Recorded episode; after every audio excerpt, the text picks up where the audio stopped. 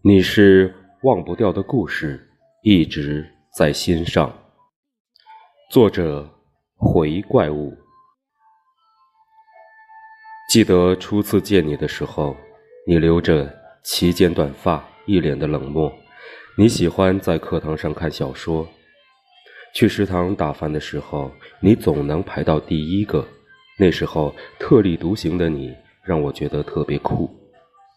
毕业时，我们都说要在同一个城市里工作生活，我们会租一套房子，养只猫，一起买菜做饭，一起逛街旅游。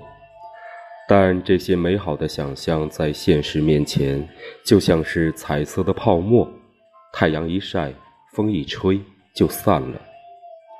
在被这个世界折磨得遍体鳞伤后，索性我们都没有将对方归还于人海，我们依然被生活推着往前走，但好像从未分开，那些温暖的时光也一直都在。